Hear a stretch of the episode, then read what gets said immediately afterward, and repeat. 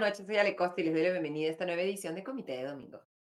Como solemos hacer en el comité de lectura, tratamos de analizar con un poco más de profundidad los temas de la semana y este tema, esta semana hemos elegido el, la polémica que se ha generado respecto al proyecto de ley presentado por la congresista de Avanza País, Adriana Tudela, proyecto de ley que fue presentado el miércoles y que está titulado Proyecto de ley que fomenta la inversión en la industria cinematográfica y audiovisual y la promoción del uso de locaciones del territorio nacional. Este proyecto de ley efectivamente busca fomentar la inversión en la industria cinematográfica. Lo vamos a conversar con Gabriel Quispe, cineasta y escritor y miembro de un colectivo que se ha formado en los últimos días, el colectivo en defensa del cine peruano cuáles son los temores que tienen las personas que se dedican al sector del cine y qué cosas se pueden criticar y tal vez destacar del proyecto de Adriana Tudela lo vamos a ver con Gabriel. Y luego con Augusto en comité de comité, dado que Diego Salazar lamentablemente parece que no va a poder llegar al programa, vamos a revisar las noticias más importantes de la semana, como el sensible fallecimiento del congresista Hernando Guerra García y también las iba a decir, declaraciones de la presidenta de la República, Dina Boluarte, ante la Fiscalía de la Nación, pero en realidad no ha habido declaraciones, así que eso también lo vamos a analizar con Augusto. Antes de empezar el programa, le agradecemos como siempre a nuestro auspiciador, Limana. En Limaná encontrarás comida deliciosa y natural elaborada con superfoods. Ven y disfruta de un ambiente único en el corazón de San Isidro. Limaná ofrece una amplia variedad de deliciosos platos con opciones keto, paleo, veganos y vegetarianos que estamos seguros te sorprenderán. Les agradecemos a todos por haberse sumado a esta transmisión. Hola Luis Héctor, Carmen y Will Express, uno de nuestros caseritos de la casa, miembros de esta comunidad de comité de lectura. Y los invitamos a compartir este contenido con quienes crean que pueden eh, eh, interesarse en la cobertura que hacemos en el comité de lectura, revisar la suscripción a nuestros podcasts de noticias, el podcast de noticias políticas con Augusto Tausen, mi, mi podcast de noticias económicas y el podcast de escena internacional con Farid Cajat. Y también pueden suscribirse de manera completamente gratuita al newsletter que elabora diariamente Diego Salazar con las noticias más importantes del día y también con las lecturas recomendadas tanto en medios locales como internacionales. Si no se pueden suscribir, al menos déjennos un like y suscríbase a esta eh, página, a nuestra cuenta de YouTube. Le damos la bienvenida a Gabriel Quispe, cineasta y escritor y miembro del colectivo en defensa del cine peruano. Gabriel, ¿cómo estás? Muy buenas noches y bienvenido a Comité de Domingo. Muy buenas noches, Ale. Eh, muchas gracias por la invitación a Comité de Domingo. Empecemos por comentar un poco qué es el colectivo en defensa del cine peruano, cómo es que se ha formado, cuántos miembros tiene en este momento y, digamos, cuáles son las preocupaciones que han motivado su creación. Bueno, la comunidad cinematográfica eh, tiene muchas asociaciones gremiales eh, reconocidas por, por la DAFO. Entonces, eh, siempre hay pues algunas coordinaciones entre los gremios, pero todo ha eh, estallado por la presentación del, proyecto de Adriana Tudela, porque eh, muchos cineastas agremiados y no agremiados, o sea, cineastas que no pertenecen a gremio alguno, nos hemos juntado para un colectivo que es una entidad nueva. Entonces, eh, este colectivo pues tiene unos cuantos días de nacido porque ha, surgido luego de que la Adriana Tudela presente su proyecto de ley que lo consideramos eh, nefasto. ¿Cuáles son las preocupaciones que genera este proyecto de ley? Desde el lado de la congresista, ella ha señalado que lo que se busca con este proyecto de ley, que hay que recordar, busca eh, reemplazar el decreto de urgencia que se publicó durante el gobierno de Martín Vizcarra, ha señalado que busca que la industria del cine sea más competitiva, que tenga más fuentes de financiamiento y que eh, también se le entreguen incentivos al sector privado para que pueda colaborar con la industria cinematográfica, ¿no? Desde un si uno escucha esto, uno dice, ah, podría ser un proyecto de ley positivo. ¿Cuáles son los planteamientos de esta eh, fórmula legislativa que le preocupan a los que hacen en eh, a los que hacen cine en el Perú. Claro, el problema es que el proyecto de ley eh, y las declaraciones también periodísticas de, la congresista Tudela son muy eh, manipuladoras, ¿no? porque en primer lugar, existe en el Poder Ejecutivo un grupo de trabajo instalado en el mes de julio para crear la Comisión Fílmica. Es un grupo de trabajo con mucha diversidad. Está el Ministerio de Economía y Finanzas, está el Ministerio de Transportes y Comunicaciones, MINCETUR, eh, PROMPERÚ, la SUNAT, la Asamblea General de Gobiernos Regionales, etcétera, y también, por supuesto, el Ministerio de Cultura, y hay cuatro gremios cinematográficos. Entonces, de ese grupo de trabajo tiene que salir un proyecto de ley para crear la Comisión Fílmica. Y entonces la congresista Tudela se ha superpuesto a ese grupo de trabajo. O sea, me parece realmente una, una maniobra eh, muy manipuladora, porque lo que ella ha debido hacer, en todo caso, si le interesa el tema, es estar a la expectativa de cómo va haciendo su labor ese grupo de trabajo, eh, mandar cartas, eh, pedir algún informe. ella tiene derecho a eso. Y estar a la expectativa de cuando ese proyecto de ley sea aprobado en el Ejecutivo y enviado al Congreso de la República. Y ahí ella podía eh, acceder al, proyecto de ley y eh, presentar sus aportes para modificarlo o para aprobarlo. Pero ella no espera que se cumpla ese proceso y entonces eh, se superpone al grupo de trabajo y presenta su proyecto de ley, ¿no? Y ni siquiera lo hace bien. o sea, ya bastante daño es que haga algo paralelo, pero además eh, el proyecto de ley tiene el gancho de la creación de la Comisión Fílmica, pero por debajo lo que hace es destruir la ley de cine vigente, que es del año 2019. Eh, porque lo que ha hecho es agarrar la ley vigente y ha empezado a tachar cosas, ¿no?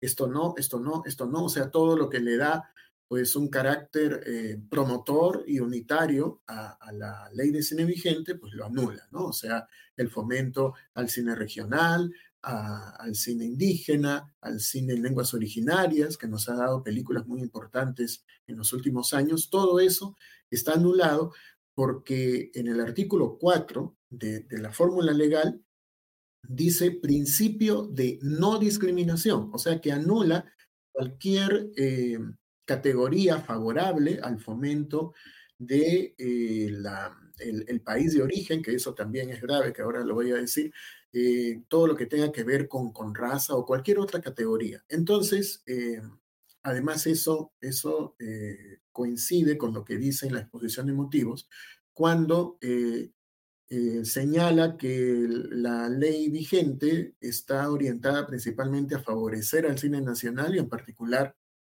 al cine indígena y al cine en lenguas originarias. Entonces, eso lo convierte como en un obstáculo supuesto, ficticio, de la inversión eh, en, el, en, el, cine peruano, la inversión extranjera, ¿no? Y la posibilidad de tener una comisión fílmica para atraer rodajes internacionales. Y lo que decía hace un momento de que esa eliminación de categorías o, de, digamos, de condiciones, ¿no? Eh, incluye al país de origen, lo que es insólito. O sea, que ya no es, eh, digamos, una prerrogativa para la realización de los concursos ser un proyecto peruano, ¿no? Presentado por una empresa peruana, sino que si nos ceñimos a la redacción, porque eh, creo que todos sabemos que por más que un congresista explique su proyecto o trate de barajarlo, eh, lo que manda es lo que está escrito en el proyecto y eso es lo que va a revisar la comisión de cultura o de economía en el Congreso y eventualmente el Pleno, si es que el proyecto pasara al Pleno.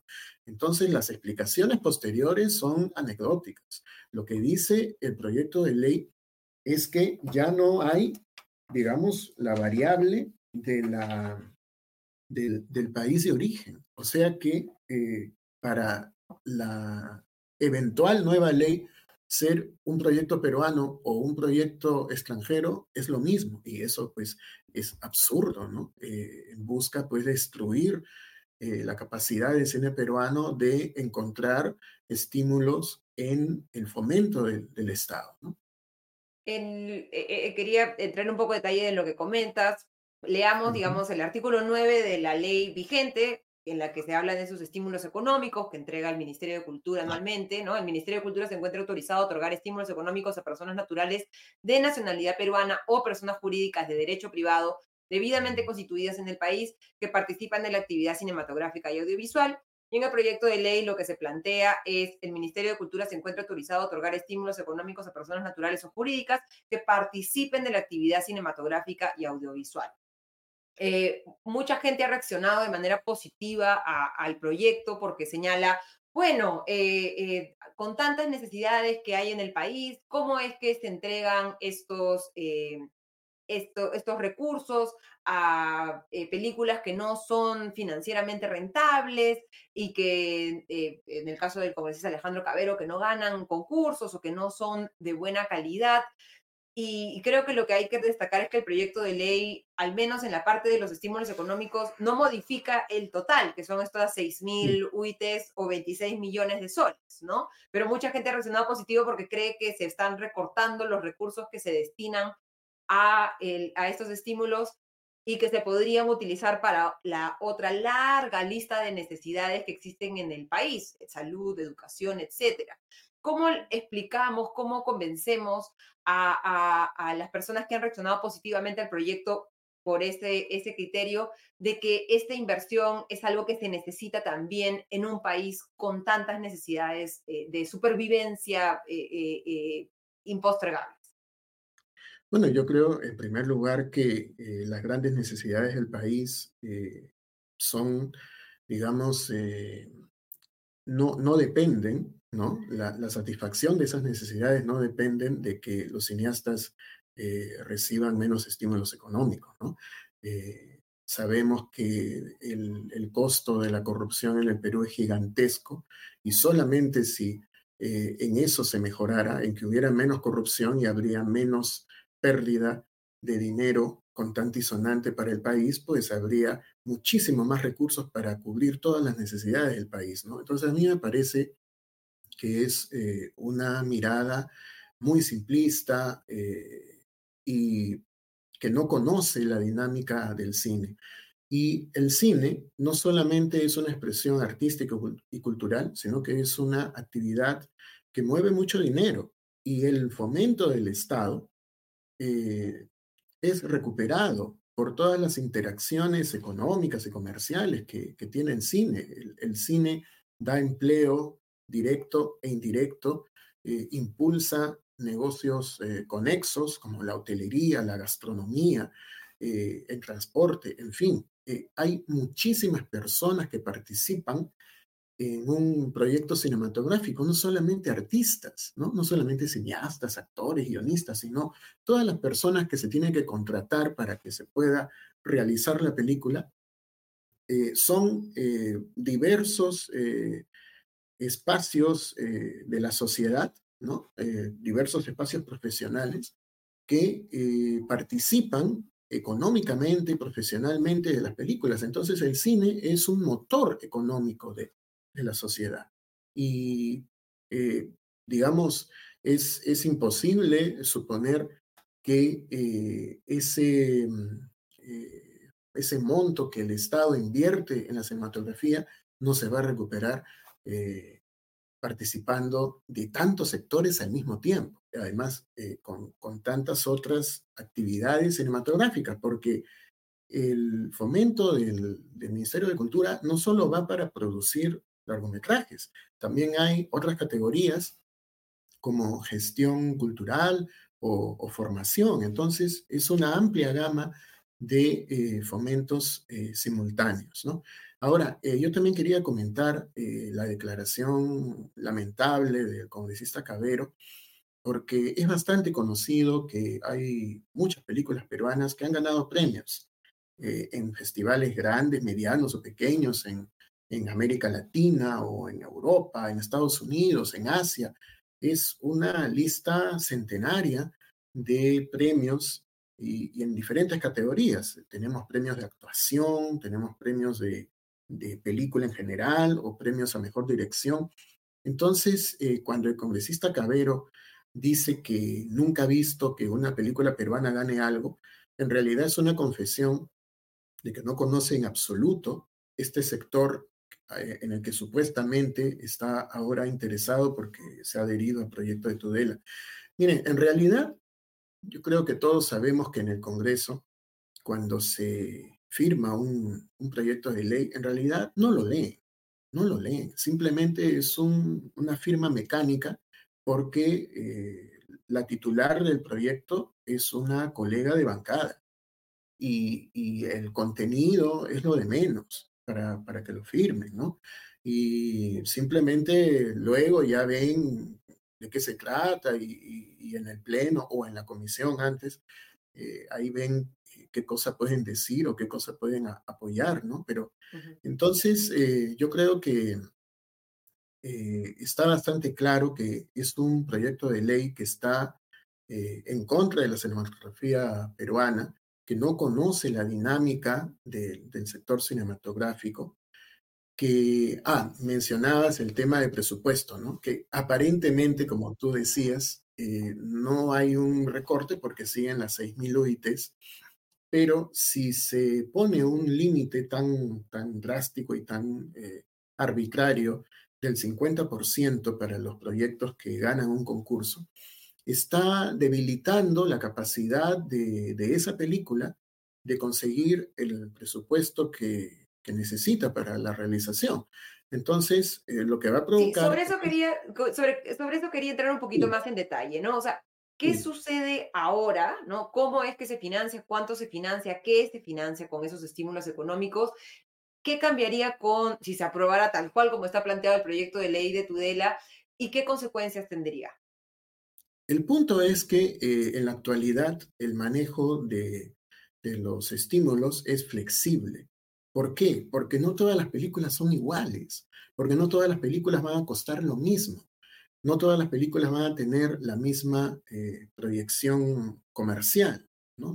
¿no? Todas pueden ganar lo mismo, hay, unas que tienen un potencial significativo y, otras no tanto. Entonces, eh, los, los presupuestos de los proyectos son diferentes y a veces eh, un un presupuesto de, un proyecto puede coincidir con el monto del, premio, ¿no? del concurso, y en otros casos no, en otros casos puede ser un proyecto más ambicioso, ¿no? que, tiene más necesidades, y entonces el, premio del, del, concurso es una parte importante, pero no única, y ese proyecto tiene que conseguir esos fondos en otro lado, en otro sitio, ¿no? Entonces, si se aplica esa reducción al 50%, entonces todos los proyectos ganadores van a estar con menos recursos y entonces... Eh, Incluso los, los, que tengan un presupuesto más pequeño. Por supuesto, claro, porque, porque ahí dice 50% del presupuesto de la película. O sea, que eh, cualquier presupuesto que sea, el de la película, se le daría la mitad, ¿no? Y entonces eso va a provocar que eh, todos los proyectos tengan que demorarse eh, de manera extra, o sea, porque siempre los proyectos pues demoran años, ¿no? Pero si ganan el concurso de DAFO y solo les dan la mitad de, su presupuesto, quiere decir que van a perder más tiempo los cineastas en buscar el, dinero que les falta y eh, probablemente haya proyectos que no los consigan. Entonces, es un daño eventualmente letal para el cine peruano. Eh, lo que ha señalado Adriana Tudela es que uno de los objetivos del proyecto de ley es que las películas peruanas ganen más premios y sean más vistas. ¿El proyecto de ley apunta a esto? Sí, bueno, pero o sea, esas son frases eh, gratuitas, ¿no? O sea, eh, ¿cómo puede decir la congresista que los, los proyectos van a ganar más premios, o sea, si, si les está recortando la posibilidad de conseguir un, un presupuesto, digamos, significativo que eh, ayuda a que el proyecto se pueda viabilizar rápidamente, porque hay, hay muchos proyectos que luego de ganar el, el concurso de la DAFO, pues se están grabando dos meses, tres meses, cuatro meses. ¿no? Eh, entonces, si solamente consiguieran la mitad de su presupuesto, muy probablemente, muy probablemente demorarían años para tener el presupuesto completo y, poder realizarlo, ¿no? Entonces, a mí me parece que la congresista eh, solamente está, digamos, barajando las, las falencias graves de, su proyecto de ley, ¿no? Eh, yo quería transmitirte algunos, eh, los comentarios que nos hacen para, para ir un poco eh, respondiéndolos, ¿no? hay, hay muchas dudas respecto a la calidad de las películas que finalmente son financiadas a través de estos estímulos económicos, ¿no? Y por ejemplo, una persona que nos sigue hoy dice, esas producciones mediocres merecen que sean apoyados con los recursos de todos los peruanos, cómo, cómo, se hace, cómo se reparten estos estímulos, cómo se asegura la calidad de los proyectos, cómo se, se, mide y, y, efectivamente crees tú que se han financiado películas mediocres con estos recursos estatales. Bueno, pero es que los comentarios son tan genéricos que uno no sabe a qué tipo de películas se está refiriendo, ¿no? Eh, no, no, no podría yo adivinar a qué películas se refieren, ¿no? Si, por ejemplo, se refieren a comedias o se refieren a, a dramas intimistas, ¿no? Eh, creo que hay eh, una sobreideologización de una parte del público que no quiere ver eh, películas peruanas que reflexionen sobre los problemas de la sociedad peruana, ¿no? Entonces, cuando, cuando ven que una película peruana trata, por ejemplo, sobre las consecuencias de la época del terrorismo o eh, los excesos del Estado ¿no? E, en esa lucha antiterrorista. Entonces, eh, hay un rechazo, eh, digamos, automático, irreflexivo. no quieren ver películas peruanas que inviten a la reflexión. ¿no?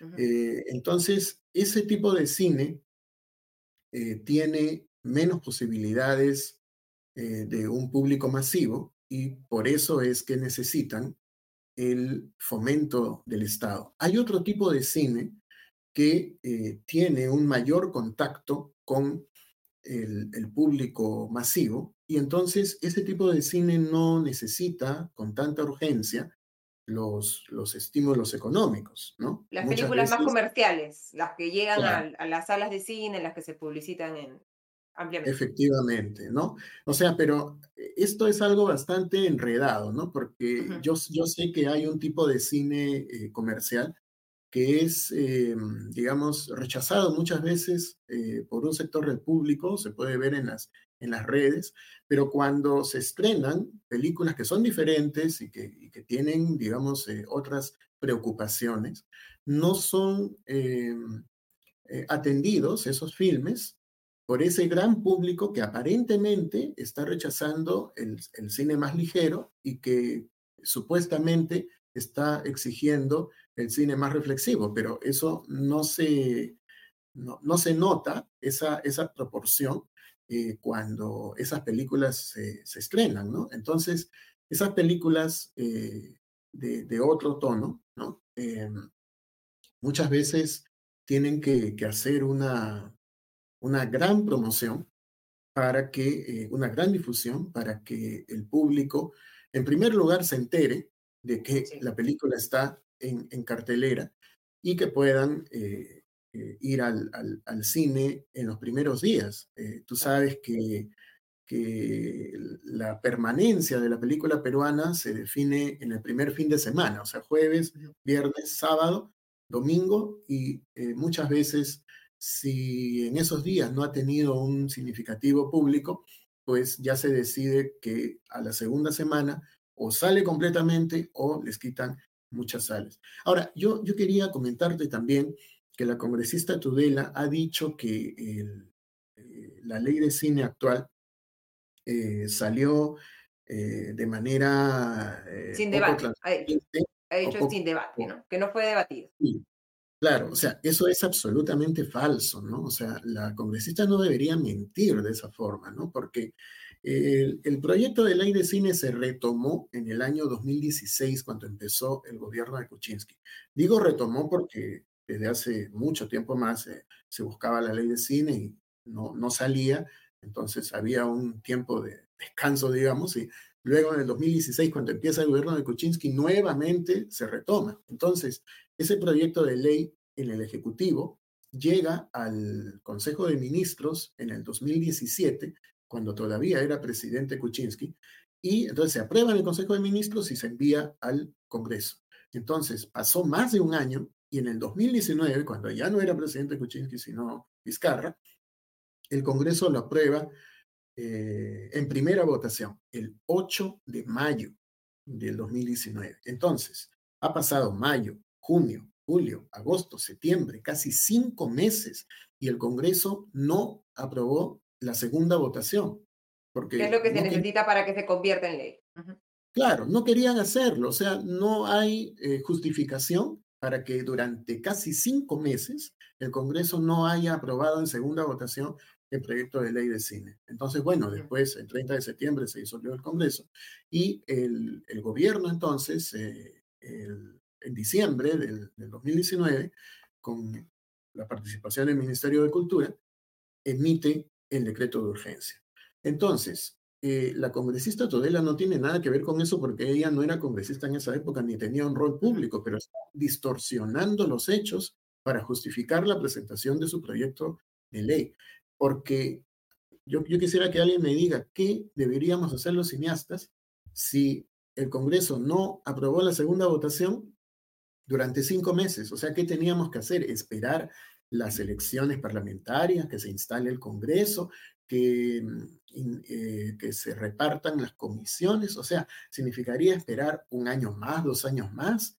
O sea, obviamente eh, el cine peruano necesitaba esa ley y el Congreso tuvo la oportunidad de aprobarla, nada eh, lo impidía, nada era un obstáculo para que ellos eh, aprobaran la ley de cine con la segunda votación y la enviaban a Palacio de Gobierno y el presidente Vizcarra la promulgaba. Y se terminaba, y se terminaba, pero no, no la quisieron aprobar y entonces después, con, con toda lógica, eh, la ley eh, se emitió como decreto de urgencia. Entonces, es una ley legítima y justamente lo que no es legítimo es que la congresista Tudela sorprenda a la comunidad cinematográfica y en general a la, sociedad eh, con un proyecto de ley que finge estar interesado en, crear la comisión fílmica, pero que eh, eh, en realidad está destruyendo la,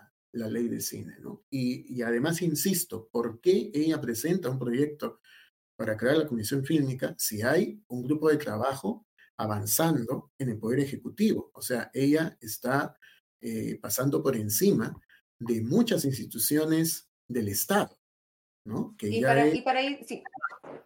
y para ir terminando, lo que ella plantea un poco es que es como un toma y da, ¿no? Se pone un límite de 50% a, eh, los, a, a, lo que pueden cubrir los estímulos económicos sobre la producción, o sea, no entra distribución ni promoción internacional, que son esos gastos que se necesitan precisamente para que las películas sean más vistas y ganen más premios, porque no es que las películas viven en un éter y, los jurados de los festivales las, las cogen del aire, sino que tiene que haber una campaña para que puedan llegar a ganar esos premios. Y justifica diciendo que se están dando incentivos tributarios para la producción cinematográfica e incentivos también para que se financien este tipo de proyectos. ¿Qué consideras? ¿Consideras que eso, digamos, equipara el daño que se genera con este límite del 50%? ¿Cuál es la posición del colectivo respecto a esos incentivos tributarios que se están planteando en el proyecto de ley? Bueno, mira, en primer lugar, yo creo que eh, las acciones de la congresista deberían ser legítimas, ¿no? O sea, porque cuando presenta un proyecto de ley que es tan, eh, digamos, eh, enredado o, o, con tantos huecos, ¿no? Entonces todo se contamina, ¿no? Obviamente, obviamente que el cine peruano no está en contra de que haya eh, otros mecanismos para conseguir fondos. O sea, sería absurdo, sería absurdo estar en contra de que haya más posibilidades de, conseguir fondos, por supuesto. Y, por supuesto que estamos a favor de que haya una creación fílmica, por eso, comisión fílmica, por eso es que apoyamos eh, el grupo de trabajo que instaló el Poder Ejecutivo.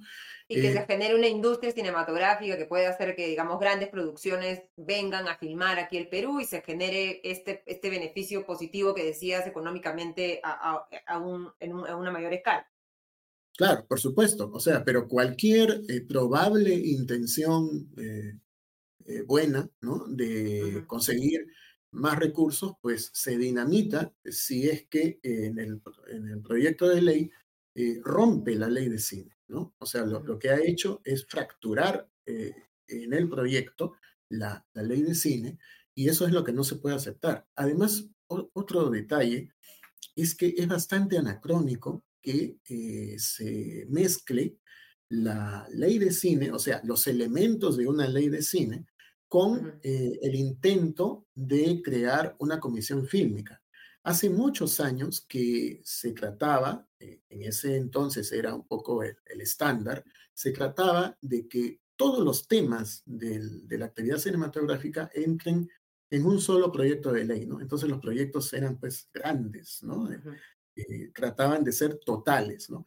Pero eso ya no se hace. Por eso es que tenemos una ley de cine vigente que no tiene todos los temas que, son necesarios. Por eso es que ahora, eh, en julio, se instaló el grupo de trabajo de la Comisión Fílmica y en agosto se instaló el grupo de trabajo de la Cinemateca Nacional, que es importantísimo también porque el patrimonio audiovisual peruano se sigue deteriorando y se sigue perdiendo, ¿no? Pero esa es la manera, esa es la ruta, o sea, tener un proyecto de ley por cada eh, institución que le falte al cine peruano, porque es un ecosistema, ¿no?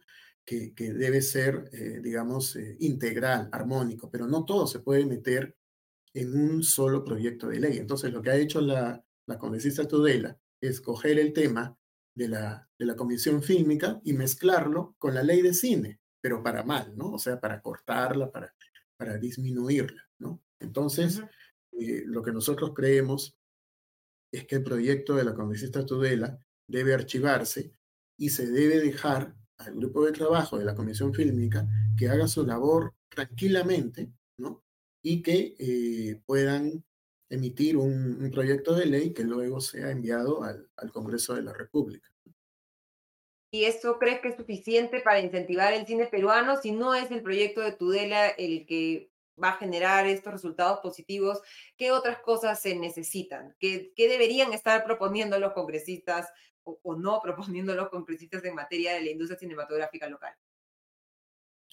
Bueno, eh, yo te decía que eh, está bien que haya em, eh, proyectos de ley para crear las nuevas instituciones que nos faltan, ¿no? O sea, Comisión Fílmica, Sala Cinemateca Nacional, un clamor importante de la comunidad cinematográfica es la Escuela Nacional de Cine, para que eh, la, eh, toda la población que tenga interés en aprender el cine y, que, pueda eh, que pueda convertirse en profesional del cine, pues tengan el acceso a esa escuela nacional, ¿no? Porque no tenemos una, una escuela nacional, claro, lo que hay pues son universidades, institutos, ¿no? Que son, son privados, ¿no? Pero no hay una institución pública que eh, con, unos eh, valores económicos eh, accesibles le den la oportunidad a la gente de estudiar cine, ¿no? Pero además, la importancia de la Escuela Nacional de Cine no, no solo es, digamos, la oportunidad de, estudiar cine sin necesidad de, de gastar mucho dinero, sino que también la Escuela Nacional de Cine tendría una orientación, tendría una currícula, ¿no? Tendría una visión de la cinematografía peruana, ¿no? Eh, que parece una visión que parece que necesitan también los congresistas, ¿no? Deberían pasar por un, cursito de un cursito de cine podría ser bueno ahí en, el, en el pleno del Congreso. Muchísimas gracias, Gabriel, por habernos acompañado esta noche y por explicar un poco desde la parte de la industria cinematográfica local cuáles son las preocupaciones respecto al proyecto de ley y que se haya formado este colectivo creo que es bastante revelador sobre eh, un poco los efectos que se temen podría tener este proyecto de ley si ve la luz del día. Muchísimas gracias, Gabriel, por habernos acompañado. Muchas, muchas gracias, Ale, y esto va a continuar. Seguimos. Sí, es un debate que recién empieza y que esperemos que dentro de un tiempo podamos volver a, contactarte y que estemos eh, celebrando algo y no solamente preocupándonos por, por las consecuencias que podrían tener las medidas que se están evaluando. Muchísimas gracias, Gabriel. Muchas gracias. Ahora le damos la bienvenida a Augusto Tausen para hablar sobre los temas más importantes de la semana. ¿Cómo estás, Augusto? Muy buenas noches. Hola, Ale, ¿cómo estás? A ver, empecemos por la ley de cine. ¿Tú qué, qué opinas un poco de, del debate? Em, Desde tu posición de liberal, Augusto Tausen, en el que creo que estás en el mismo em, espectro ideológico que Adriana Tudela, ¿no? No, no, no. O, sea, creo que sí, pero no necesariamente coincido con lo que está planteando. Em, creo que se están mezclando varias discusiones eh, que hay que saber diferenciar.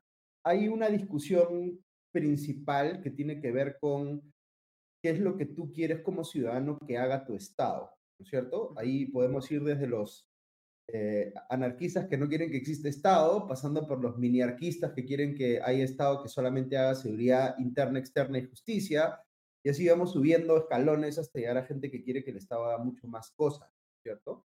Entonces, en esa discusión sí yo entiendo el argumento de quienes dicen yo no creo que el Estado deba invertir dinero de los contribuyentes en fomento de actividades productivas, las que sean. Es una posición ideológica, digamos, ¿no? Claro, yo no es una posición ideológica liberal, además, o claro, liberal. Yo, yo, y dentro de, dentro de todas las discusiones que se pueden generar a partir de esa discusión ideológica, este, hay un montón de cosas, uno puede discrepar, digamos, no es que todos los liberales estén de acuerdo sobre qué cosas sí se puede promover y qué, otras cosas no, ¿no? Ahí hay un argumento de, de externalidades positivas, ¿no? De si, de si tú fomentas la industria del cine con apoyo económico, ¿qué externalidades positivas está generando esa, ese apoyo?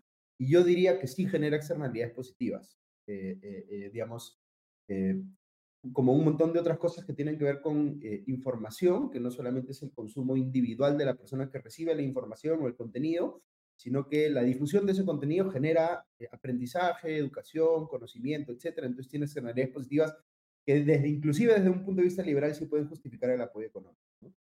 Ahora hay otra discusión que tiene que ver con cuáles son los criterios en función de los cuales se otorgan los premios, si es que hay algún tipo de, de preferencia ideológica o lo que fuera, ¿cierto? yo sí tengo una posición ahí bien clara de que cualquier cosa que haga el, el Estado que implique entregar subsidios tiene que estar muy claramente blindado de cualquier interferencia política. Ahora, no estoy diciendo por eso que la forma como se hacen las cosas hoy esté interferida políticamente, que creo que es lo que mucha gente cree, ¿no? Sí. Yo, por ejemplo, eh, escucho este argumento de personas que dicen, eh, solamente se premian los proyectos de cineastas o productores o lo que fuera con tendencias políticas de izquierda, pero no hay proyectos similares. Es decir, se hacen películas de Hugo Blanco, pero no se hacen películas de Pedro Beltrán, ¿no? Es un poco el argumento que, escucho, ¿no? Entonces, claro, lo que a mí me, yo no soy experto, así que no voy a opinar con conocimiento de causa, pero lo que sí me interesaría saber es si es que existen proyectos de películas como, por ejemplo, documentales de Pedro Beltrán, que se presentan y que no ganan. ¿no? Porque ahí, tú, ahí el argumento sería, oye, pero no hay un problema oferta, hay proyectos de ambos, eh, digamos, perfiles ideológicos, pero por alguna razón no justificable, solamente los ganan los de un lado y no los del otro. Si es que eso estuviese pasando, a mí me preocuparía, pero no, no veo evidencia de que ese sea el caso. O sea, no veo, nuevamente, no soy experto, no conozco el detalle, ¿no? Pero no, no veo que esté saliendo alguien diciendo, oye, yo me vengo presentando ocho veces al, al, concurso y nunca me premian porque estoy discriminando, me están discriminando por razones ideológicas, ¿no? Eso no, o sea, hay, hay una serie de criterios que son de calidad cinematográfica, hay una serie de criterios que también van por el tema de diversidad cultural, que es una de las preocupaciones y los objetivos de estos estímulos económicos. Hay en la ley actual un porcentaje definido que el Ministerio de Cultura tiene que separar para los proyectos fuera de Lima y Callao, que precisamente lo que busca romper es esa argolla de la que tanto se habla, ¿no? Como si fueran los, los mismos cinco gatos, pero se ha tomado esta decisión para buscar que no sean los mismos cuatro gatos los que, los que ganan los, los estímulos. Pero a mí lo que me llama la atención un poco de las reacciones positivas al proyecto, que están basadas en este argumento de que el Estado no debe financiar con nuestros impuestos películas que nadie ve, es que lo que está planteando el proyecto de Arena Tudela no solamente es mantener la misma cantidad de recursos, las 6.000 UIT, los 26 millones de soles para los, para los em, proyectos, solamente que lo hace menos efectivo porque limita el, porcentaje de la, del costo que se puede financiar con este estímulo. O sea, si una película cuesta mil soles, solo le pueden dar 500 soles, pero si una película cuesta dos mil soles, le pueden dar mil. Y esa película que costaba mil no se hizo porque no pudo conseguir los otros 500 soles, hablando en cifras que por supuesto no son de la industria cinematográfica, pero está planteando además estímulos, o sea, incentivos tributarios para la producción cinematográfica deducción del impuesto a la renta para producciones cinematográficas sin ningún tipo de límite sobre la recaudación o sobre el gasto de la producción y por lo tanto se podrían generar eh, deducciones tributarias y por lo tanto falta de recaudación o una menor recaudación tributaria sin ningún límite, lo cual también sale del bolsillo de todos los peruanos porque los, los gastos existen y se tiene que salir tiene que salir los recursos de otro lado, ¿no? Entonces, ahí me parece que hay una contradicción que, que no, de la que no se está hablando mucho, ¿no? Sí, estoy de acuerdo. Creo que ese era uno de los argumentos fuertes de tu artículo del comercio del sábado. Eh, coincido. O sea, si el, si, el, si el, problema de fondo que se está discutiendo fuese que no nos gusta que haya eh, financiamiento público para el cine, entonces el remedio del proyecto de ley debería ser recortemos el financiamiento público para el cine o eliminemos. Eso, entiendo, no lo está haciendo el proyecto de ley, ¿cierto?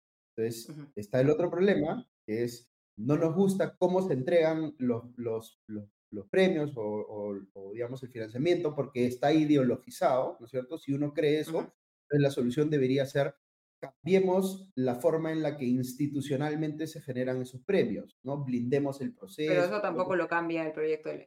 tampoco, entiendo que tampoco. Entonces, o sea, lo único que hace es, es eliminar esta preferencia que se da a las producciones fuera del y Callao, ¿no?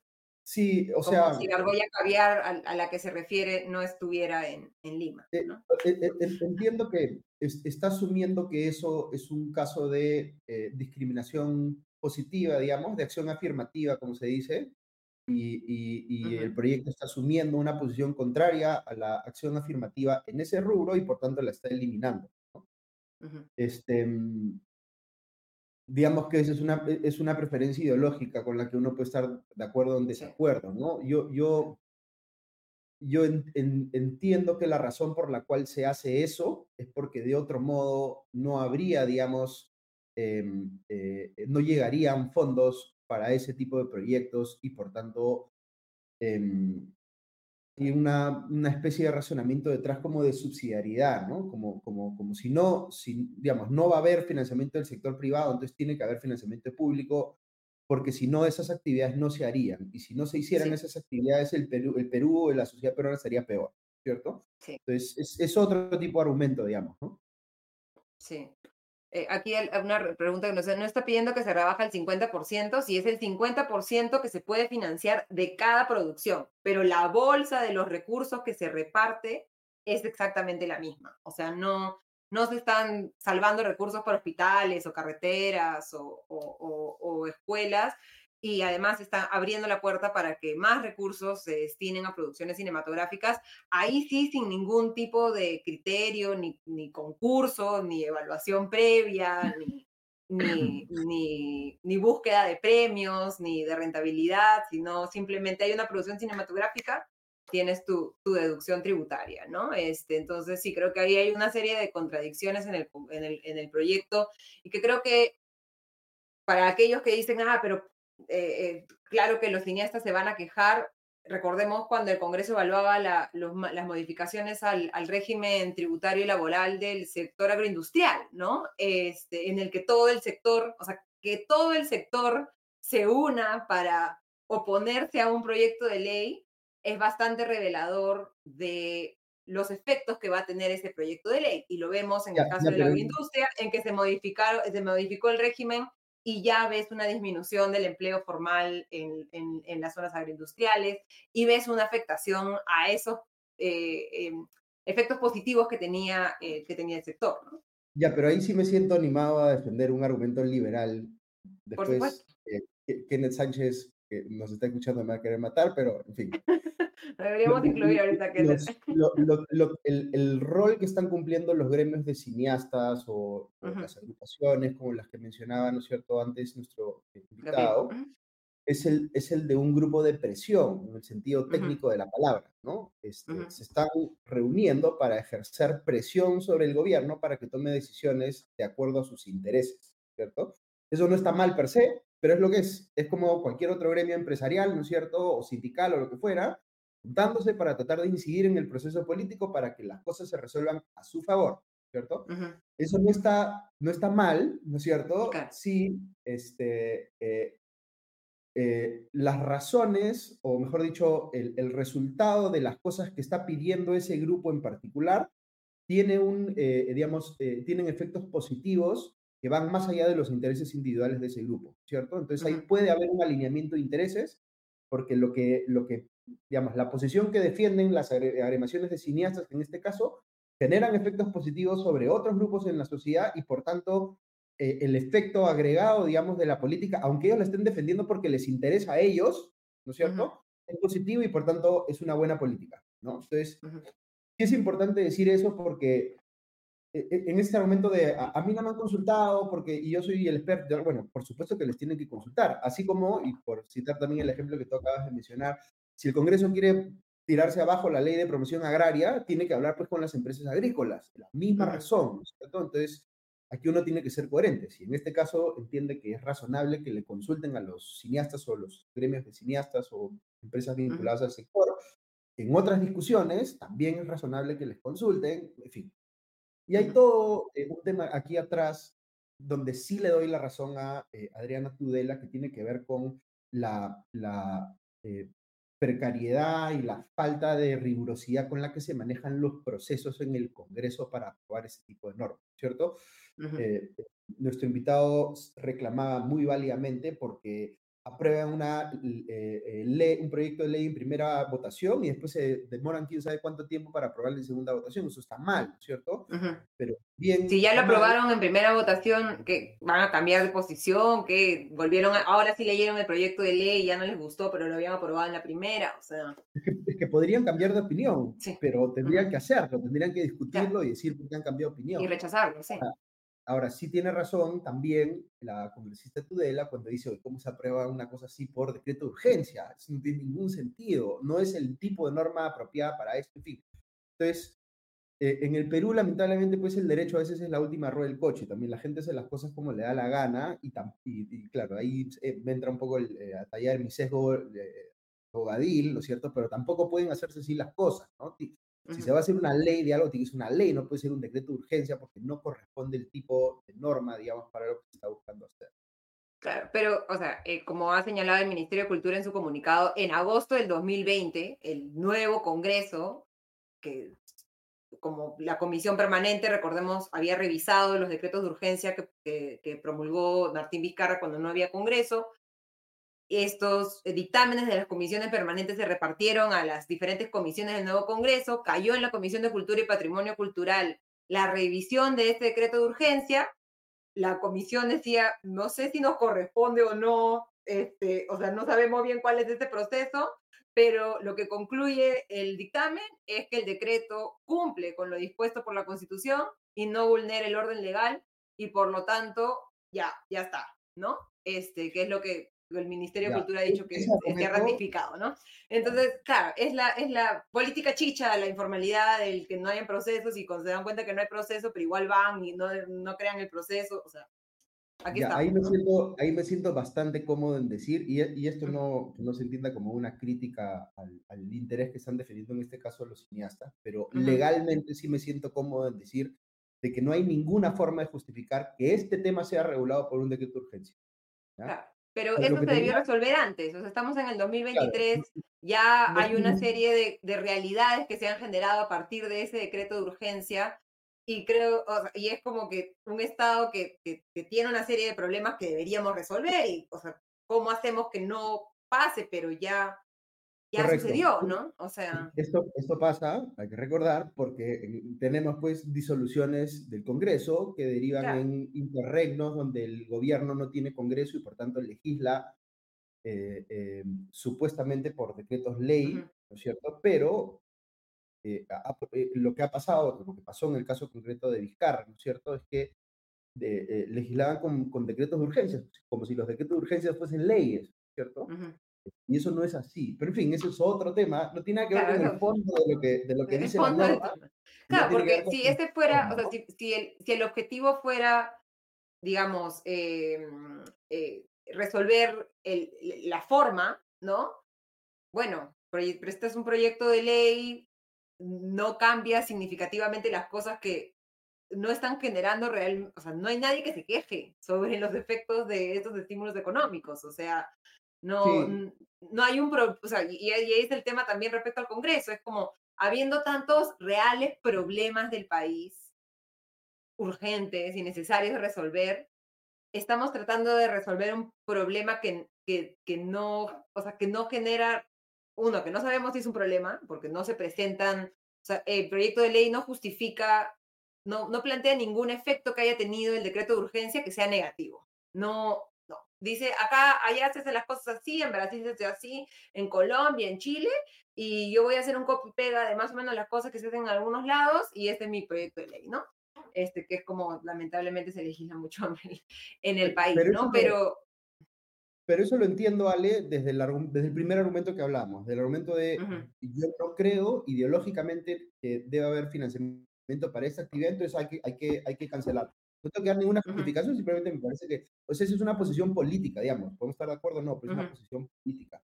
Ahora, lo que sí yo diría, eh, en reacción a los comentarios que veo eh, ahora en el chat y que he visto también en la discusión pública, cuando la gente dice, este, pero hay que evitar el despilfarro en el Estado. Por supuesto que hay que evitar el despilfarro en el Estado, pero si, si, uno, si eso es lo que uno quisiera, tendría que coger bien sus batallas también, ¿no? O sea, ¿en, en dónde hay más despilfarro? O sea, ¿dónde es más costo efectiva la acción que uno puede tomar para reducir el, el despilfarro de recursos en el Estado? Se me ocurren N temas donde es mucho más crucial asumir esa posición. Por ejemplo, la inversión en la, en la refinería de Talara, o este, en fin. Eh, y, y, eh, y, y, mencionando ese ejemplo, ¿no? Para ponerlo en, en, en referencia, ¿no? Sea, la refinería de Talar ha costado 6 mil millones de dólares. Los subsidios, los estímulos económicos del Ministerio de Cultura son 26 millones de soles, que pueden parecer a usted, a mí, a ti, a Gusto, un montón de plata, pero que en términos presupuestales no soluciona nada. O sea, la última ayuda que se dio a la, el, incremento de, de, presupuesto, porque hablaban sobre las, las ollas comunes, el último incremento de presupuesto que se aprobó este año para las ollas comunes fue 100 millones de soles y no ha movido la aguja. ¿ah? Y no ha movido la aguja de las ollas comunes. Entonces, con 26 millones de soles, o sea, podría terminar quitándole estos recursos y no estar solucionando ningún otro problema tampoco porque por, por la dimensión y estamos permitiendo que por otros lados sí haya literal caños abiertos de recursos que, que, sí podrían estar moviendo la aguja en otros sectores. Voy, a, voy a ponerlo de esta manera, ¿ya? Si, si, yo fuese, si yo fuese un político, un congresista, y estuviese en contra de dar más recursos al cine, y alguien viniera y me dijera, oye, por favor, firma mi proyecto de ley, quiero duplicar el presupuesto para el cine de 25 a 50, ¿no es cierto? Y yo le diría, yo te, te, apoyo si tú votas a favor de cancelar el proyecto de la refinería de Talara. Entonces, Estoy, estoy dispuesto a duplicar el presupuesto para el cine, este, porque ese costo es minúsculo comparado con la ganancia de dejar de hacer otra cosa que es mucho más dañosa para el presupuesto público. En fin, simplemente para ver cómo estas cosas se pueden discutir también. Por supuesto, este desde, desde mucho punto de vista, y quería responder ¿no? que dice, entonces, si no representa nada ese subsidio del cine, lo quitamos de raíz. Chao subsidio. No, no, no saque conclusiones de lo que estoy diciendo. Estoy diciendo que en términos de presupuesto de la República es poco significativo, pero que en términos del el efecto que tiene sobre el cine nacional, los proyectos que se pueden realizar, la, la, la posibilidad de que más peruanos puedan contar sus historias a través del lenguaje cinematográfico y recordemos que los proyectos en cine en sí mismos son caros, es caro hacer cine, ¿no? Este, entonces hay un efecto sobre eh, la industria muy importante, pero si si, si sacrificáramos ese efecto por tratar de conseguir otros efectos positivos, no sé en qué, o sea, en qué sector 26 millones de soles realmente, como digo, movería la aguja para que más peruanos tengan acceso a mejores recursos, etcétera, ¿no? Y creo que aquí es interesante saltar. Sí, sí. Una sugerencia ahí, porque, porque mm, Gabriel, ¿no es cierto? Nuestro invitado, Gabriel, ¿no es cierto? Nuestro invitado anterior. Eh, eh, Gabriel decía que el costo de ese subsidio se compensa con la dinamización económica que genera la actividad del cine. Ese es un buen punto, pero es un punto que él tiene que sustentar con cifras. Entonces, una recomendación que yo le haría al gremio que se está creando, ¿no es cierto?, es inviertan algo. ¿Cuál es ese impacto? Y en sustentarlo, que me, imagino que puedes, debería poder sustentarse, pero, pero hay que sustentarlo numéricamente y creo que eso sería un argumento muy potente para, la posición que ellos están defendiendo, ¿no? Igual, digamos, desde el lado de Adriana Tudela y el proyecto de ley, argumentan que la industria cinematográfica genera empleo y, y, atrae el turismo, y por eso se plantean estos otros incentivos tributarios más grandes, ¿no? Entonces, eh, y, no lo prueba, y no lo prueba con cifras tampoco, ¿no? Entonces, este, ahí, ahí es el... Hay, hay, otro, hay otro nivel de la discusión que ya creo que solamente lo menciono, pero no, no porque quiera sugerir estar ahí, pero es, es este tema de eh, el, el, mérito en, el, en, la industria cinematográfica eh, eh, viene medido por el resultado económico de la película, ¿cierto? O sea, si la película vende más, va, gente, va más gente al cine, entonces meritocráticamente esa película es mejor que una película que no tiene tanta eh, audiencia porque trata temas más densos o es más compleja o es más difícil de procesar o lo que, eh, lo que sea, ¿no es cierto? Eh, yo ahí no endoso el argumento que sí veo que endosan muchos liberales, que es como pensar que el mérito solamente viene definido por el resultado económico, y esa, esa no es una posición en la que yo coincida. Sí, no, o sea, no se, no se puede jugar el arte, una industria cultural con criterios solo de mercado, ¿no? O sea, el valor no es solamente que, que, mm, cuánta gente va a verla o, o, incluso cuántos premios gana, ¿no? Como hablábamos, que una película llegue a ganar un premio en un festival internacional, significa que se ha gastado un montón de plata en promocionar internacionalmente esa película, que hay gente especializada que ha llevado a la película a los jurados, eh, eh, es, es toda literalmente una industria en la que el Perú, hay que decirlo, está empezando, ¿no? Eh, y hay que ver cómo hacemos para fomentar que siga creciendo sin retroceder en lo que, en lo que se ha avanzado, ¿no? Y hablando de montos, este, la deuda de Sedapal, 8 mil millones de soles. Eh, la posición Augusto sobre el tema de privatizar o no Sedapal, que la ministra de Vivienda, Ania Pérez de Cuellar, ha señalado que es viable la privatización y que hay, hay una comisión que está evaluando cómo solucionar los problemas de Sedapal, que va a tener un informe en, diciembre. Sí, sobre Sedapal, a ver, yo comentaba también en mi artículo del sábado el caso de Sedapal y lo que yo decía es que Sedapal hay problemas asociados al hecho de que es un monopolio y hay problemas asociados al hecho de que es una empresa estatal y las dos cosas se juntan, pero es bueno también saber, saber. Em, yo creo que los problemas que hemos estado viendo en los últimos días con CEDAPAL están principalmente relacionados al, problema, al hecho que sea un monopolio.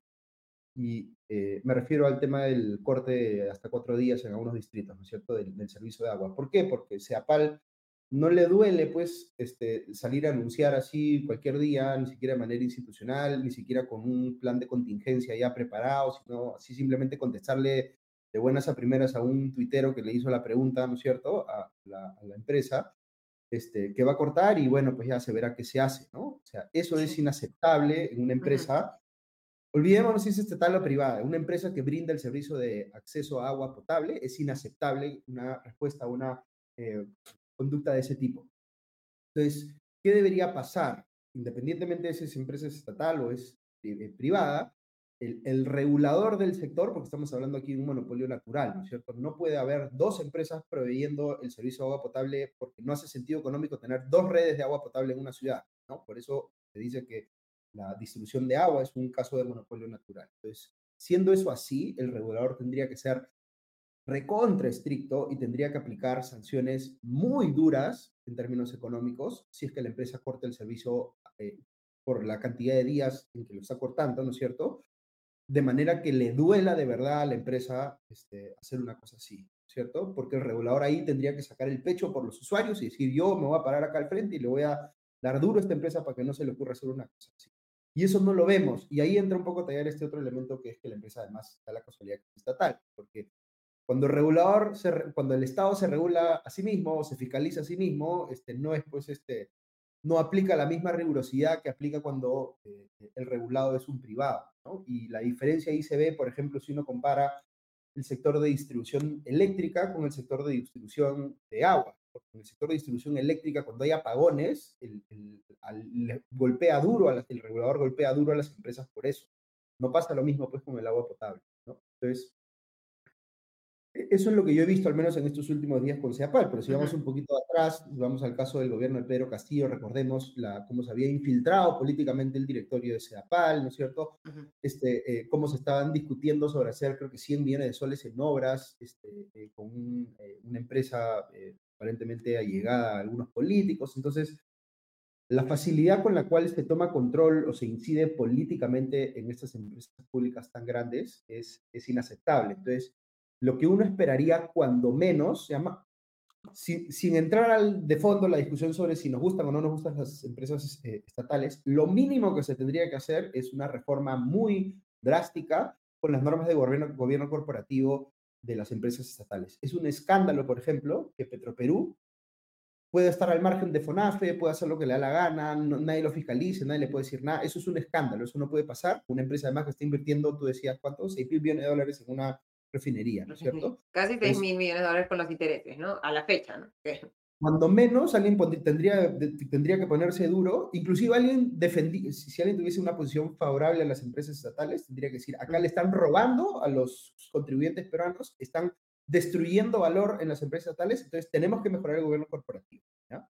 Ahora, de esa discusión podemos saltar a la siguiente, que es, oye, ¿y qué, qué tal si eh, consideramos la posibilidad de que eh, haya Em, una emisión de acciones que puedan comprar inversionistas privados, fondos de inversión, inversiones institucionales, que entren al capital de Petroperú, que puedan que tengan la capacidad de elegir directores, que puedan fiscalizar desde adentro, ¿no es cierto?, como accionistas minoritarios o lo que fuera, que, que, se privatice la gestión, digamos, ¿no? No la propiedad. un poco lo que comentábamos la semana pasada con Juan Saldarvega, que decía ya que se, más o menos que se concesione la, la, gerencia general de Petroperú, ¿no? Y que que, sea una profesionalización y, del, Esa Es una forma, esa es una forma. Una forma es que empiece a entrar capital privado al accionariado de Petroperú y que, eh, o de cualquier otra empresa estatal y que la gestión se empiece a profesionalizar por presión misma, perdón, de los nuevos accionistas privados.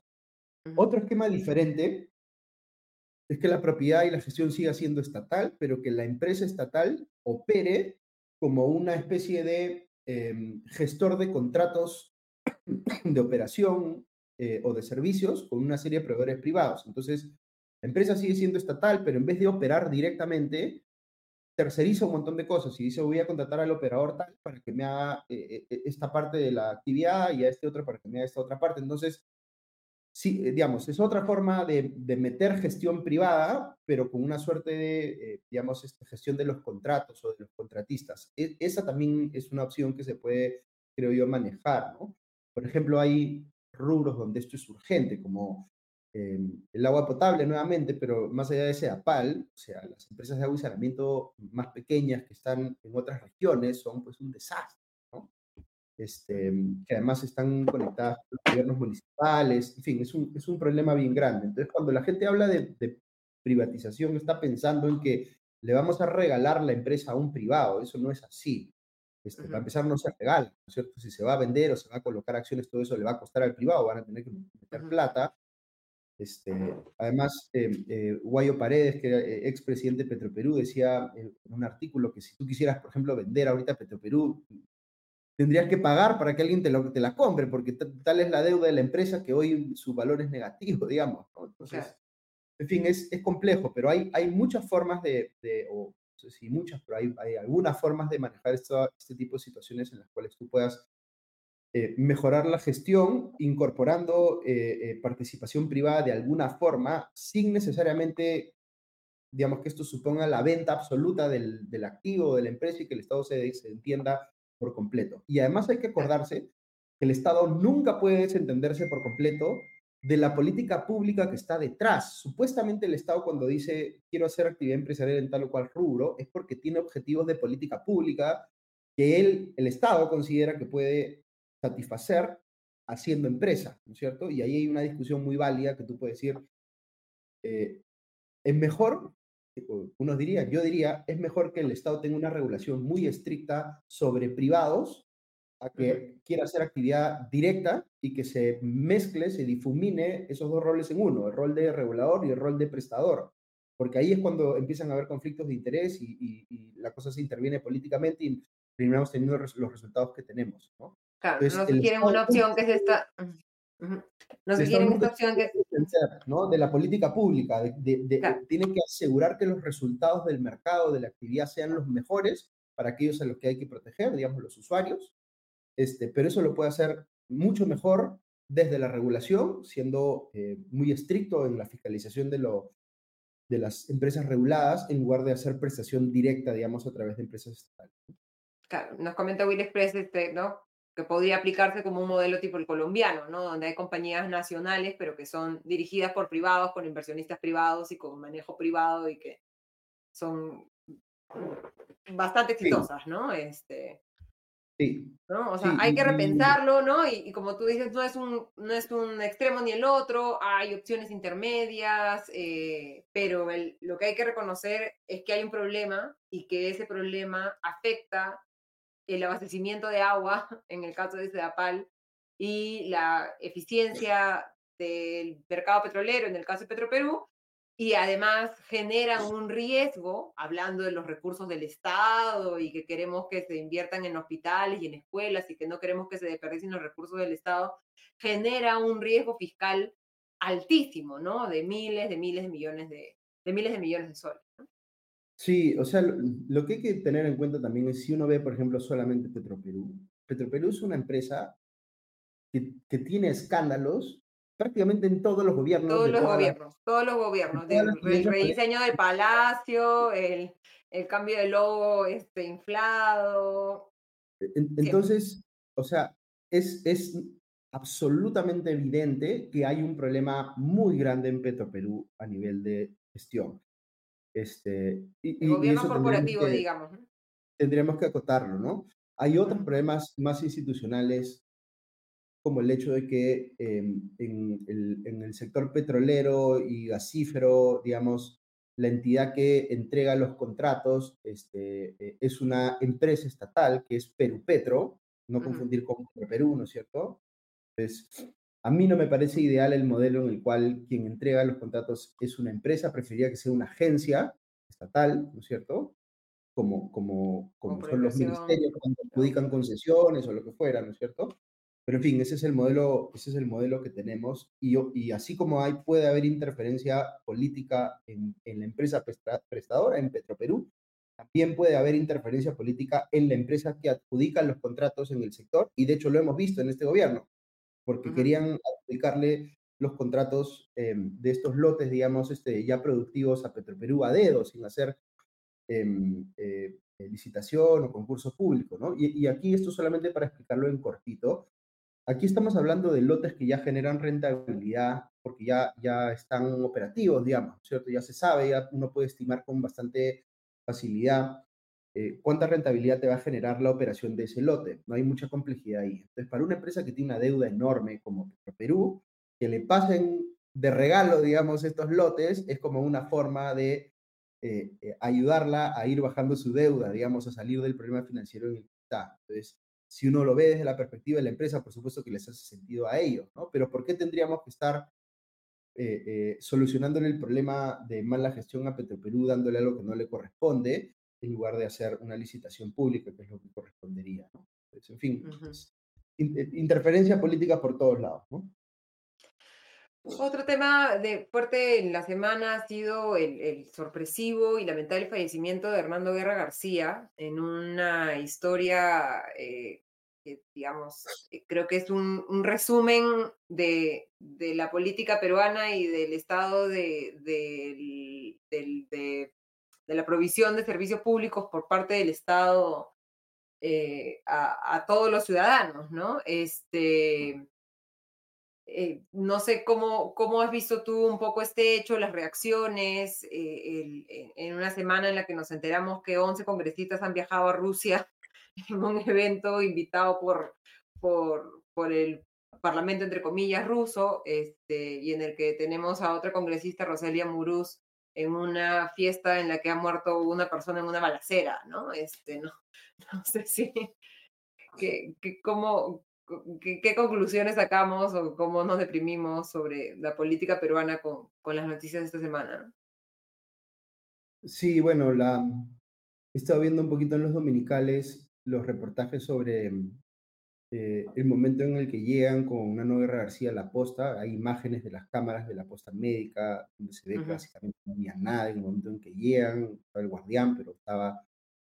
Era como un establecimiento que cierra, pues eh, creo que como a las 8 de la noche, y cualquier persona que tiene un problema de salud eh, en ese lugar, más allá de, de, de Nano Guerra García, sino cualquier persona en este lugar eh, no puede tener acceso pues, a una, eh, eh, digamos, oferta de atención primaria mínimamente decente y eso es un escándalo en cualquier parte del Perú, en cualquier parte del mundo, ¿no?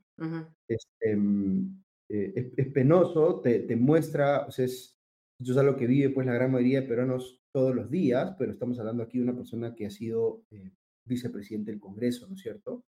Este, que le pasa esto y por tanto le da pues una visibilidad al tema muchísimo mayor este, te hace ver la, diferencia también, que es muy importante en el sector salud, entre el aseguramiento y la prestación, ¿no es cierto? Porque una persona puede estar asegurada, congresistas tienen seguros de salud, presumo yo, bastante buenos, pero no importa tu seguro de salud si estás en un lugar donde no tienes oferta, no tienes prestación, ¿no es cierto?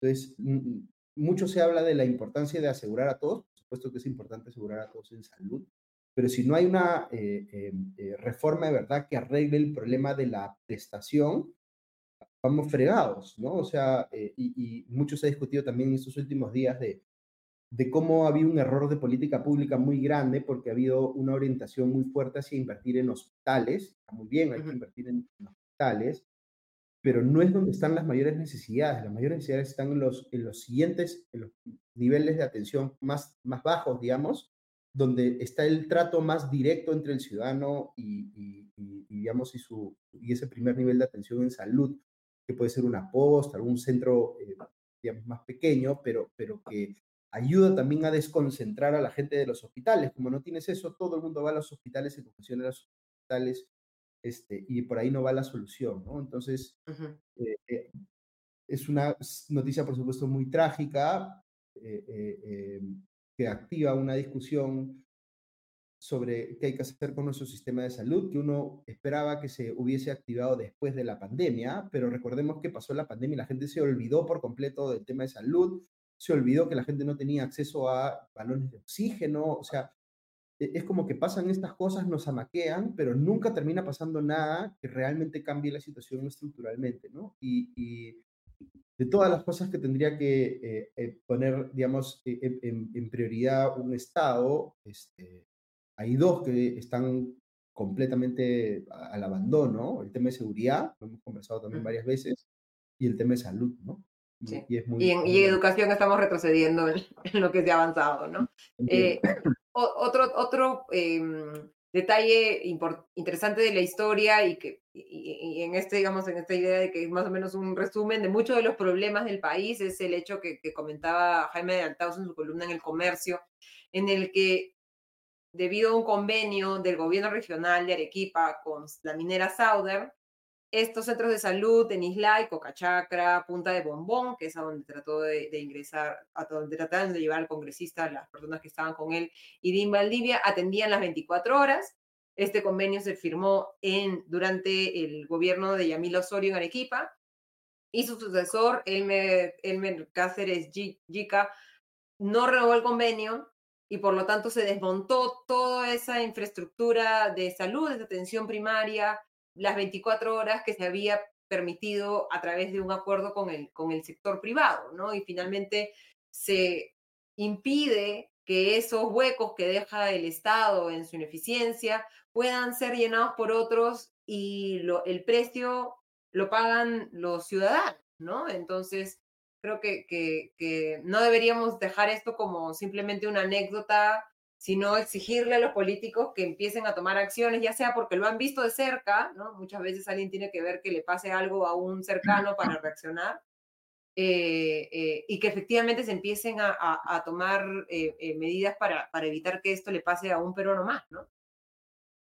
Sí, em, o sea, es realmente lamentable que, que, que por una cuestión de, de, de, sesgo ideológico o por pretender ser coherente con un discurso antiempresarial que se puede haber tenido en campaña o lo que fuera, se, se deshaga algo que funciona y algo que le genere un cambio relevante o le da seguridad a los ciudadanos. Eso no tiene nombre.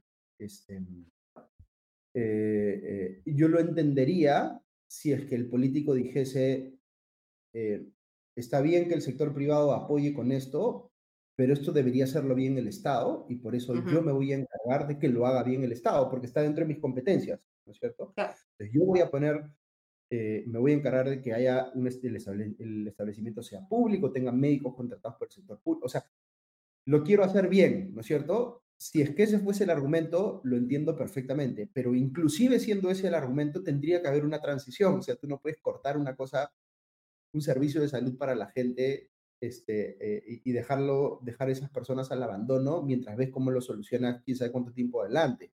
O sea, si lo quieres pasar de de algo que se financie circunstancialmente con apoyo privado, que se convierta, convierta en algo firme con financiamiento público, ya con toda la institucionalidad del caso, pues en buena hora, pero transicionas hacia eso, ¿no es cierto? Eh, el, el, el, cortarlo así de plano, de golpe, me parece que es un, es un crimen, ¿no?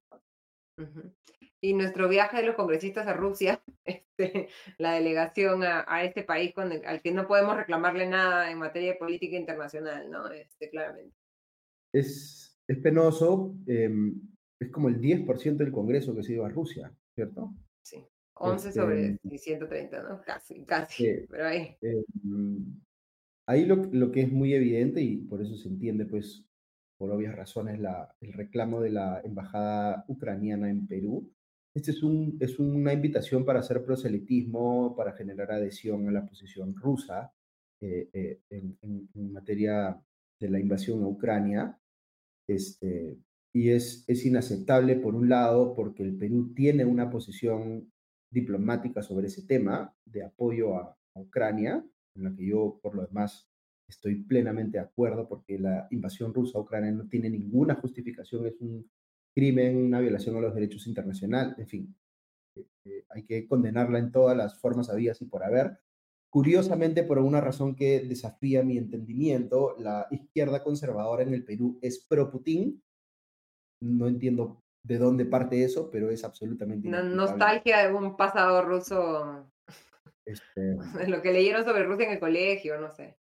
En fin, ¿quién entiende, quién entiende por qué? Pero lo otro es porque están viajando todos estos congresistas en semana de representación. Entonces, uh -huh. eh, eh, no solamente es porque, digamos, este, eh, eh, estén tomando esta invitación de un país está invadiendo a otro en violación del derecho internacional y todo lo que tiene que ver con eso, sino porque supuestamente deberían estar trabajando con sus electores, porque esta es la semana que dedican a eso, en la que sus electores pueden esperar que ellos vayan a sus regiones a conversar con ellos para poder trasladarles, digamos, los pedidos o las necesidades que tienen y tal. Y todos estos señores, en lugar de estar haciendo eso, se van de viaje, que en realidad se van a hacer turismo a Rusia, ¿no? Van a, van a ir a hacer este, eh, aplausos protocolares a las sesiones a las que los inviten a escuchar y este, no, no mucho más que eso, ¿no? Entonces, es pues este, es muy penoso desde todo punto de vista. No veo ni, o sea, si estuviéramos en un país con un congreso mínimamente decente, un congresista que hace un viaje como ese tendría que emitir un informe diciéndole, explicándole a sus electores por qué cree que beneficia a sus intereses el hecho de haber hecho ese viaje a Rusia. Por supuesto, no van a de eso. Hay que mencionar los nombres, ¿no? Son Jaime Quito, Kelly Portalatino, Eduardo Salguana, Elizabeth Taipe, Edith Yulán, Elizabeth Medina, Silvia Montesa, Segundo Quiroz, Silvana Robles, Abel Reyes y Carol eh, Paredes. los listados que hasta ahora se conocen de los congresistas que, que han aceptado esta, esta invitación y se han ido pese a que, como ya se ha informado durante la semana, el Perú ha votado en las Naciones Unidas en contra de la agresión en Rusia, hay una posición de la Cancillería peruana y también hay una posición del propio Congreso, de la Comisión de Relaciones Exteriores, en contra de, de Rusia y además, en, y además este Ale, eh, Rusia es un país que encarcela a sus opositores políticos, ahí está ahí, eh, Alexei Navalny metido en una cárcel, ¿no es cierto? Es un país que envenena a sus opositores políticos. Hay casos de espías rusos envenenados en territorio extranjero, en Alemania, en, Inglaterra. Esto parece que son cosas que uno, uno pensaría que solamente pasan en, las películas, pues son cosas que hacen los rusos, ¿cierto? Es un país que trata de intervenir en las elecciones de otros países, como lo que se conoce sobre el hackeo ruso para interferir en las elecciones en Estados Unidos. Entonces, no hay manera que a un político este, eh, se le vea defendiendo o validando a un gobierno como ese, yo pensaría. Sí, me había faltado Guillermo Bermejo y Kira Alcarraz. Sí, pues como tú bien decías, es 10%. Son 13 congresistas que son los que han aceptado esta, esta invitación y han demostrado que no tienen ningún criterio ni ninguna vergüenza, pero eso ya no es, no es novedad en el Congreso, ¿no? Y para terminar, Augusto, se dio esta segunda citación a la presidenta de la República, Dina Boluarte, ante la Fiscalía de la Nación en la investigación que se lleva por eh, las muertes en las protestas contra su gobierno. Y lo que se ha conocido hasta el momento a través de una serie de medios de comunicación que citan fuentes eh, con conocimiento de causa, la presidenta no ha querido responder las preguntas, Ah, hay que recordar que esta segunda citación se da porque se ha ampliado la investigación, hay nuevas, nuevas pruebas, nuevos eh, eh, eh, personas que se han citado también. Y la presidenta lo que ha dicho a las preguntas de la fiscalía es que ella se remite a su primera declaración y en el caso de las preguntas de la propia Procuraduría General del Estado no ha respondido ninguna y simplemente el procurador ha insistido en que se, se lean las 47 preguntas que habían preparado para hacerle y que no han sido respondidas, ¿no? Es, es, ¿Qué nos dice de, Dina Boluarte y, su eh, compromiso con que este, en este proceso efectivamente se llegue a, dilucidar quiénes son los responsables de las muertes en el país y de la necesidad de, de las familias de los fallecidos por obtener justicia, este silencio de la presidenta? Sí, ah, este tema polariza mucho a la gente y hay, hay personas que asumen una posición con la que yo estoy en desacuerdo, pero que, creen que el gobierno actuó en respuesta a una especie de asonada terrorista y lo que fuera, ¿no es cierto? si tienen esa interpretación de las cosas, entonces tendrían que estar esperando que cuando Dina Boluarte sea citada por la fiscalía, pues diga eso, ¿no? Diga eso y diga, yo creo que esto fue lo que pasó, nosotros reaccionamos a esto, esta es la información de inteligencia que tenemos, que teníamos, esta, esta fue la forma como se tomaron las decisiones en la línea de comando, ¿no es cierto? Entonces, que sustente por qué actuó como actuó, ¿no es cierto? Y eso, por supuesto, no es lo que está haciendo, está guardando silencio, ¿no? Y además está guardando silencio eh, eh, eh, utilizando este argumento del derecho a, a, no autoincriminarse, ¿no? Y, y, y, a mí me preocupa mucho que se esté normalizando el que los políticos, los presidentes en particular, eh, eh, apelen al derecho a no eh, autoincriminarse para básicamente no responder a preguntas relevantes que les hacen en la fiscalía, en la oposición, en la prensa, etcétera, ¿no es cierto? Este, porque lo que yo diría respecto de esto que están, están abusando de ese derecho, ¿no? el, derecho a no autoincriminarse aplica cuando a ti te hacen una pregunta concreta que si la respondes, en, en, la, en tu respuesta te estás condenando o estás confesando un delito. Y por, por tanto dices, esa pregunta, si la respondo, me a autoincriminar y por tanto no la respondo. Pero se está utilizando como si ese fuese un derecho que te da la posibilidad de no responder a nada. Como si fuese un escudo total, digamos, que uno se pone enfrente y dice, entonces ya no respondo a nada porque cualquier cosa que yo diga me autoincriminaría. Y, y eso es legalmente cuestionable, por un lado, pero por otro lado es políticamente cuestionable, porque una alta autoridad, un presidente, un congresista, un ministro, etcétera, eh, no puede no dar respuestas. La, e, esto es algo que viene con la chamba, digamos, si tú decides ser autoridad, si quieres asumir un cargo elegido, tu decisión de asumir esa posición viene con la obligación de rendir cuentas a las personas que te eligen que te ponen en esa posición de eh, alto poder. Entonces, una presidenta de la República no, no puede no responder.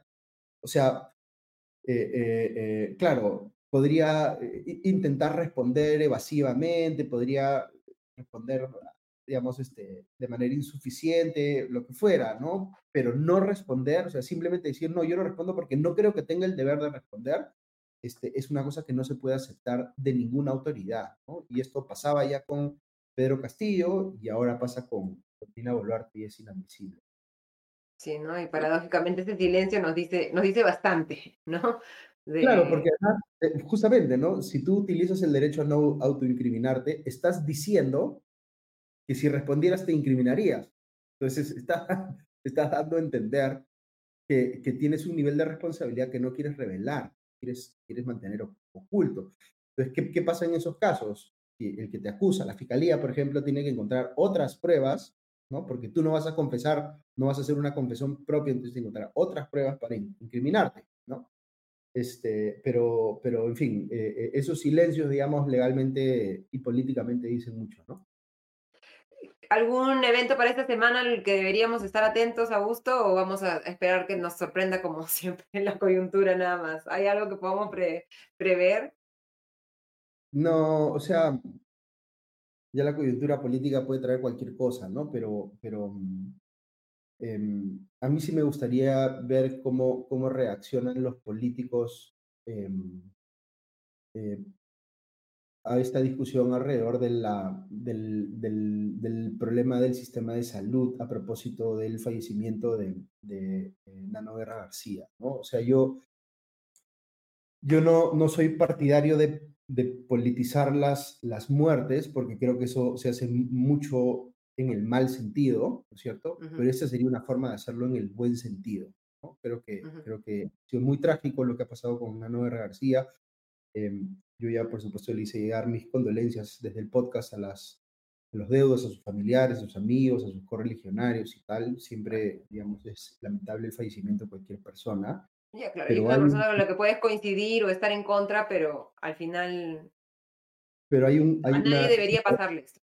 Hay una situación en la que esto se ha dado. Em, porque también veo, y me parece, digamos, este, debo decir, penoso, digamos, el, el, nivel de especulaciones que estoy viendo también sobre las circunstancias específicas.